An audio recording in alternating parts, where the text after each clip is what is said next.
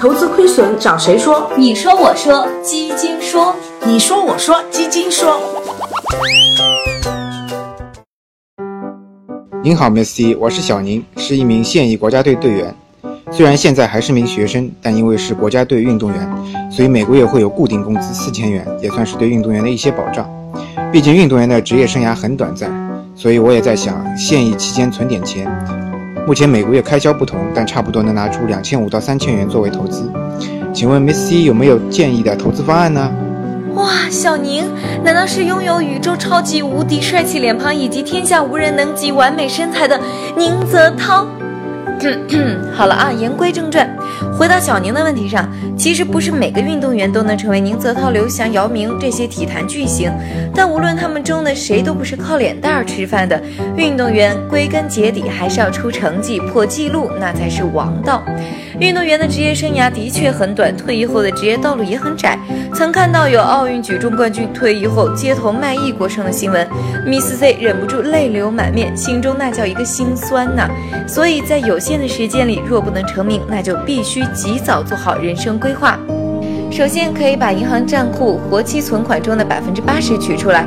一半购买银行一年期理财产品，通常收益率在百分之五左右；另一半购买货币基金，可作为日常备用资金，通常是三到六个月固定开支。由于货币基金赎回到账时间一般 T 加零或 T 加一，随用随取。然后根据年龄法则。一百减年龄等于投资股票基金的比例上限。如果现在你二十岁，那就是你可以考虑每月结余资金的百分之八十投资股票基金。考虑到股票基金风险较高，建议可考虑采取定投方式，每月分批投资，分散风险，平摊投资成本。定时定额投资又能强制你养成规律的投资模式。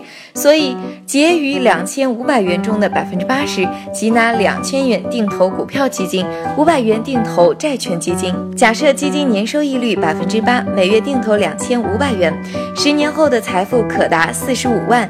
也许那时候你已退役，这笔钱可以拿出来继续读书深造，或是结婚成家，或是开始创业，至少不会在退役后流落街头卖艺为生。最后，如果决定了定投，就要坚持。